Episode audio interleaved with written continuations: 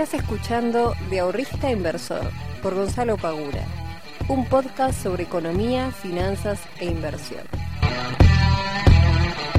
Muy buenas tardes, muy buenos días y muy buenas noches para todos y para todas. Bienvenidos y bienvenidas a un nuevo capítulo del podcast de Invertir Conocimiento. Mi nombre es Gonzalo Pagura, para los que no me conozcan, y soy el responsable de traerte todas las semanas un nuevo capítulo donde voy a estar hablando sobre economía, sobre finanzas, sobre inversiones y demás. Así que, como siempre, le doy la bienvenida a todas las personas que recién estén llegando a este podcast y a todas aquellas que vienen escuchándome hace un montón de tiempo, agradecerles por la buena onda y por, obviamente, seguir manteniendo, este, manteniendo sus escuchas semana a semana. Hoy estoy grabando el día viernes 6 de enero, el primer podcast del año, ya que ayer este, tuve una entrevista en, ¿cómo se llama? Con Julieta Terrés, que tuvo la amabilidad de invitarme a su programa, que se llama Derribando Mitos. Pueden encontrar el programa que está grabado en YouTube, en Neuramedia.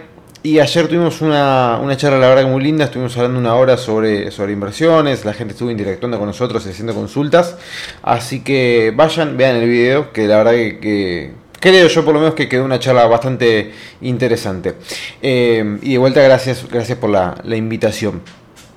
Así que nada, después ayer llegué, después eh, cuando llegué a casa justo estábamos con un quilombo acá con, mi novia, con la gatita esta que, rescató. Eh, tuvimos que mover todos los muebles de un cuarto donde está ella para, para que se empiece a acostumbrar un poquito más y empiece a tomar eh, mayor confianza, porque todavía sigue muy, muy asustada. Así que, nada, se me fueron pasando las horas. Realmente, aparte, ya había hablado bastante, así que no tenía muchas ganas, honestamente, de ponerme a grabar de vuelta.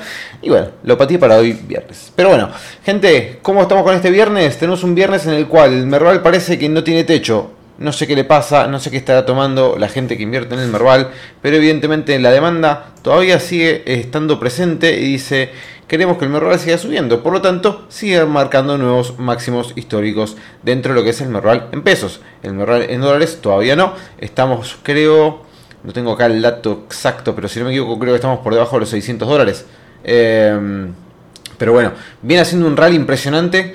Eh, en el año lo cerró con un 43% de ganancia en dólares, una bestialidad realmente, un 140 y pico en pesos. Así que tanto los que invirtieron en el Merval como los que hayan invertido también en fondos que invierten en acciones del Merval, eh, también muy probablemente les fue muy bien. Ayer Sí, ayer estaba viendo que muchos de estos fondos tuvieron este, ganancias del 140, 150, 160%. Así que nada, realmente un éxito en ese sentido. Lo que pasó en el 2022 con el Merval. Veremos cómo se mueve en el 2023. Hay un atenuante o algo a tener en cuenta muy importante que es el tema de las elecciones, ¿no? Que ayer un poco lo hablábamos con Julieta, que es el tema que, bueno, claro, vos tenés un año de elecciones presidenciales que es una bisagra clave en función de quién pueda llegar a ser eh, el, los o las candidatas y candidatos para, este año, también todavía no tenemos ni siquiera definido bien quiénes van a ser. Cuando tengamos eso, el mercado ya va a empezar a especular de quién puede llegar a ganar.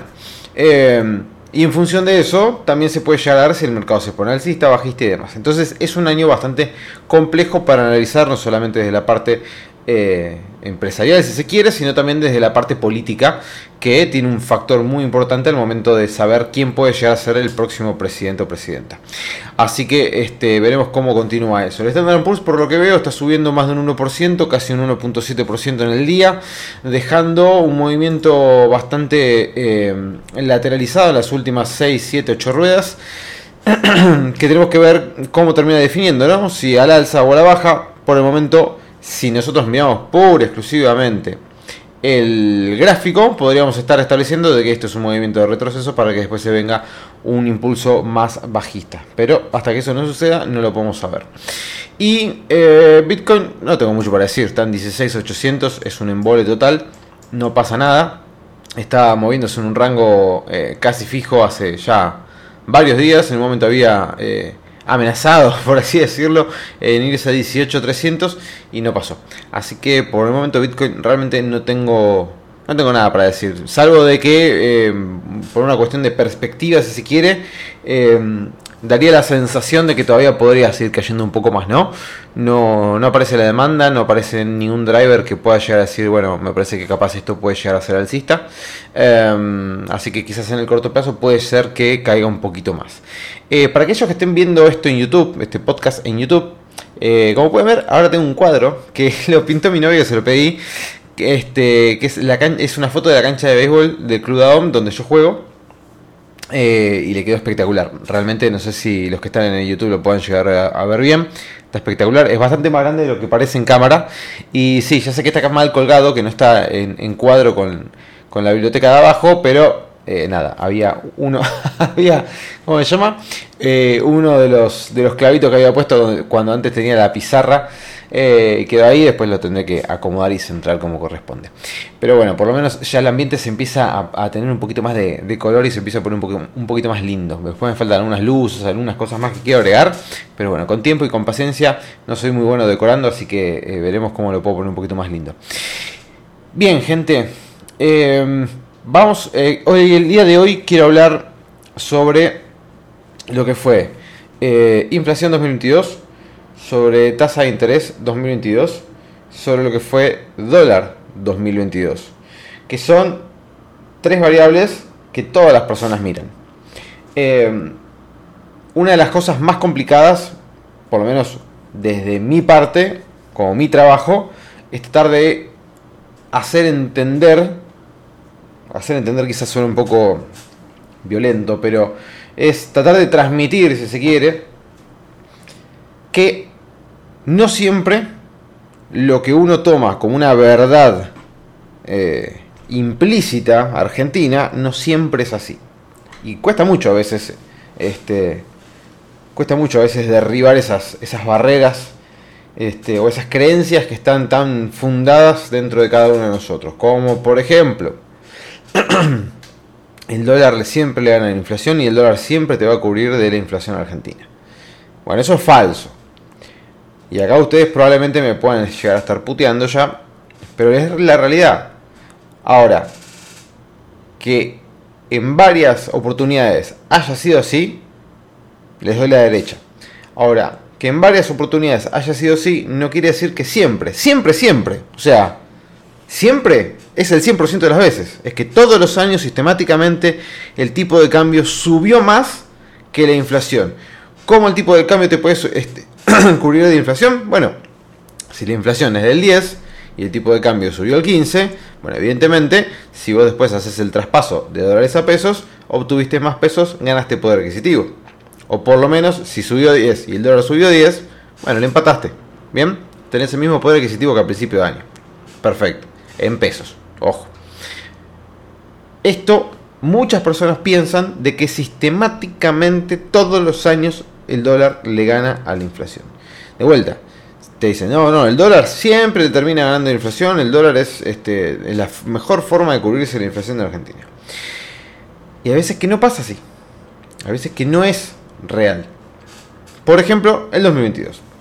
Todavía no tengo el dato, va, no tengo, no, no está el dato oficial de cuánto fue la inflación de diciembre, pero si nosotros solamente tomáramos con la inflación de noviembre, es decir, de enero a noviembre del 2022, ¿sí? Nos falta un mes de inflación, que todavía no tenemos el dato, pero si tomamos 11 meses, ya sabemos que la inflación acumulada fue del 85% en el año. ¿Bien? Por lo tanto, si contamos diciembre, se estima que termine 93, 94 o algo por el estilo. Bien. Ahora, si cerró en el 85, si no me equivoco, que acabo de decir, en 85 y monedas, eh, de enero a noviembre, y nosotros tomamos los tipos de cambios. Hice un video, de hecho, si quieren ir a Instagram y lo pueden ver, que armé una mini planillita de Excel mostrando este ejemplo. Eh, si ustedes se fijan, el tipo de cambio o los distintos tipos de cambio que cualquiera de nosotros puede llegar a acceder como ahorrista particular, se van a dar cuenta que todos han perdido contra la inflación en el 2022. Y cuando digo todos, me refiero a que el dólar ahorro perdió, el dólar MED perdió, el dólar contado con liquidación perdió y el dólar blue también perdió. ¿Cuánto fue lo que perdió? Por ejemplo, si tomamos el dólar del 1 de enero al 30 de noviembre, tenemos que el dólar ahorro subió un 60,89%, el MEP un 57,63%, el contado con liquidación un 54,57%, el dólar blue subió un 53,47%. ¿Sí? Entonces, ¿cuál fue el que más subió? El ahorro. ¿Cuánto? Casi un 61% para redondear. ¿Cuánto fue la inflación? 85. Ya está. Cerrame. Bajame la presión. O sea, evidentemente no hay mucha más cuenta que hacer. Ya se nota este, a lo lejos de que ha perdido. Entonces, acá tenemos que nosotros, y por eso creo que lo había dicho en su momento, nosotros tenemos que empezar a pensar que no siempre las cosas suceden como muchas veces nos dicen que suceden. Eh, tampoco quiero decir con esto es siempre van a perder contra la inflación. El tema es sacar la palabra siempre. Esa es la, clave que quiero tratar de transmitir en, esto. No es que el dólar no gana la inflación, o, depende. Hay veces que sí y hay veces que no. Entonces, la palabra clave que quiero extirpar y que nosotros la solemos usar mucho, porque nos gusta generalizar, es la palabra siempre. No siempre, no siempre el dólar le gana la inflación, como también podemos decir que no siempre la inflación le gana al dólar. ¿No? Es tan, tan básico como, como eso. A veces que sí, hay veces que no. En este caso, por ejemplo, aquellas personas que hayan comprado dólares sistemáticamente durante todo el año, tienen que saber que lamentablemente han perdido poder adquisitivo también en pesos. Esa es la, realidad. Y si usted me pone a decir, no, pero para, Gonza, porque en estos últimos 15, en estos últimos 30 días que fueron diciembre, el tipo de cambio subió un montón, pegó un buen salto. Bueno, ¿quieren tomar también eso? Tomémoslo, no tengo ningún problema.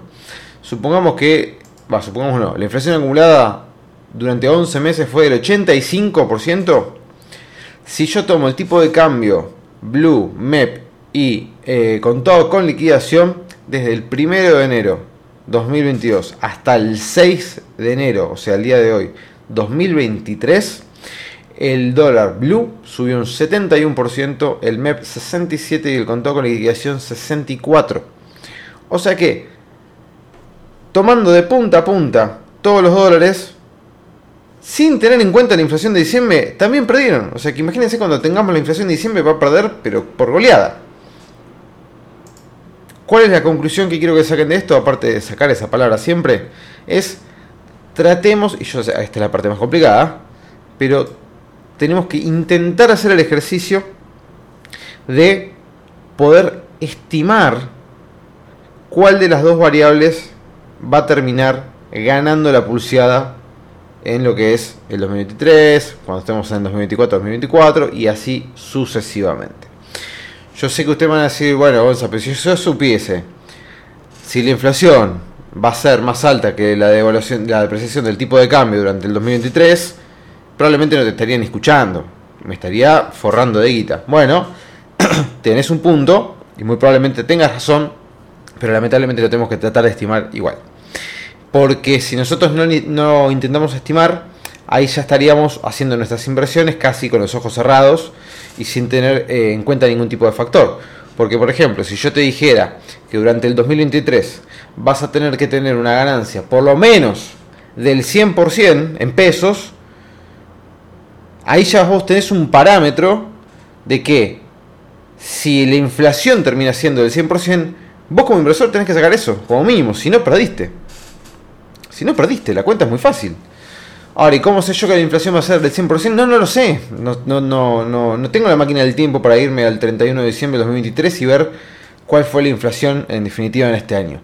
Pero bueno, las estimaciones, si nosotros hacemos eh, una especie de análisis o búsqueda de las estimaciones de inflación de para el 2023, te dan eso aproximadamente.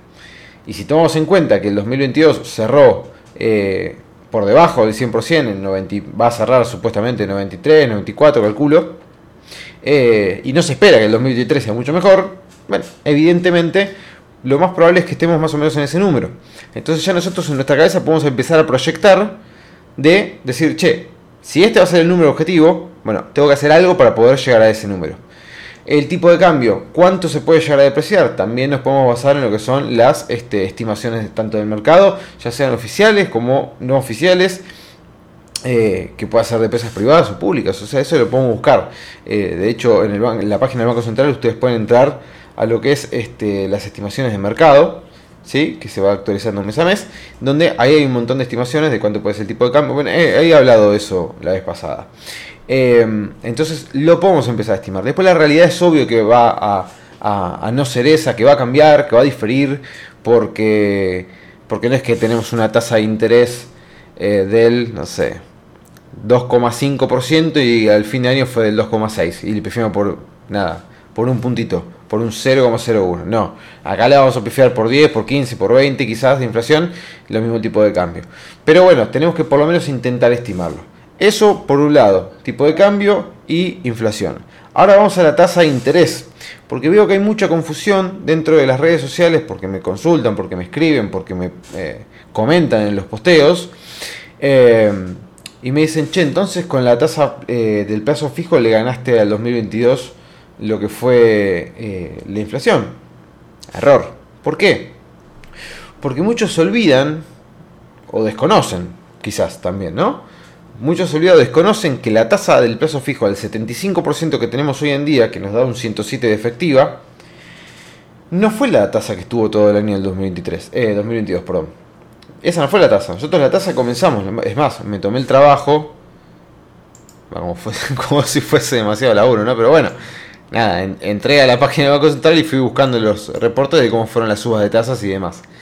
Eh, la tasa del plazo fijo comenzó en el 37 en el 2022. En febrero fue del 41,5, marzo fue del 43,5, abril fue del 46, mayo del 48, junio la subieron al 53, julio la subieron al 61, agosto la subieron al 69 y septiembre fue la última suba que fue del 75 y se mantuvo en el 75 durante septiembre, octubre, noviembre y diciembre. Si nosotros tomamos todas esas tasas, nos da que haciendo interés compuesto, es decir, invirtiendo capital más intereses mes a mes, aprovechando cada una de estas subas de tasas, ¿bien? Les terminó dando en el año una tasa del 75%, ¿ok? O sea que si vos comenzás con un capital de 100 mil pesos en enero y aprovechaste cada una, también acá hay que tener en cuenta algo, la suba de tasas no se dan siempre el mismo día. Algunas se dio el 17 del mes, otras fue a fin de mes, otras fue a principio de mes, así que también hay que tener en cuenta que cuando vencía, tu plazo fijo. ¿Ok? Pero más allá de eso, suponiendo de que tuviste la suerte de que cada uno de los meses vos pudiste hacer tus renovaciones aprovechando la suba de interés que iba haciendo el Banco Central mes a mes te y invertías tu capital de 100 mil pesos y reinvertías los intereses que se iban generando todos los meses, a vos te queda una tasa del 75%. ¿Qué quiere decir esto? Que si hiciste ese ejercicio, le has ganado, por ejemplo, al dólar, pero has perdido contra la inflación. ¿Ok? O sea, el plazo fijo te dio una tasa en dólares, ¿sí? Te dio una tasa en dólares, pero perdiste poder adquisitivo en pesos. Hasta ahí estamos bien.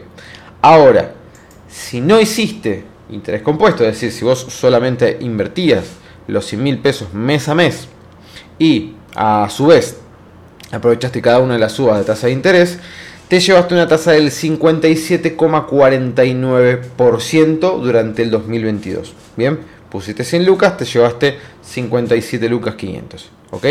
O sea que en ese caso de no haber hecho interés compuesto, perdiste contra el dólar y contra la inflación.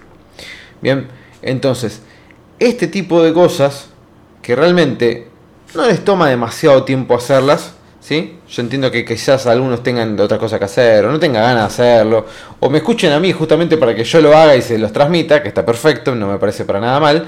Eh, pero son cosas que están buenas saberlas, son cosas que me parece que son súper interesantes para tener en cuenta y decir, bueno, a ver, yo hice plazo, eh, plazo fijo todo el año, ¿cuánto gané? ¿No? Porque después nos terminamos quedando en la nominalidad. Es decir, pusimos 100 mil pesos en el año, eh, llega fin de año y nos sacamos un par de intereses, después otros reinvertimos. Nunca nos termina de, quedar bien en claro cuál fue la ganancia o pérdida o la tasa de interés. nunca nos termina de quedar muy claro cuál fue la, rentabilidad que obtuvimos. Y está bueno saberlo.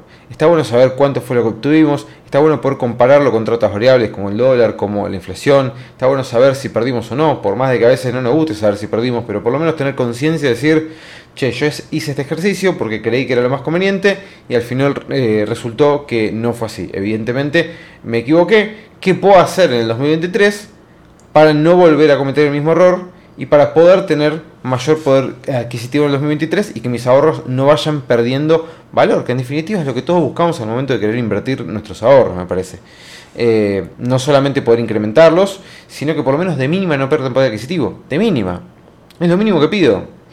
Si capaz que en un año, no sé, un año como este, el 2022, que fue un año con los mercados este, tradicionales cayendo, salvo obviamente el Merval, eh, mercado de criptomonedas cayendo, un año muy complicado a nivel este, económico, etcétera, etcétera, un año muy inflacionario, de los más inflacionarios de los últimos, no sé, qué sé yo, treinta y pico de años. Em, entonces, dado todo este contexto, lo mínimo que yo puedo aspirar es no perder poder adquisitivo. Que si yo tenía 100 mil pesos de poder adquisitivo el primero de enero de 2022, que hoy 6 de enero tenga el mismo poder adquisitivo. Para eso necesariamente tengo que haber obtenido más de 95 lucas de, rentabilidad con esos 100 mil pesos, o sea, casi un 100%. ¿Ok?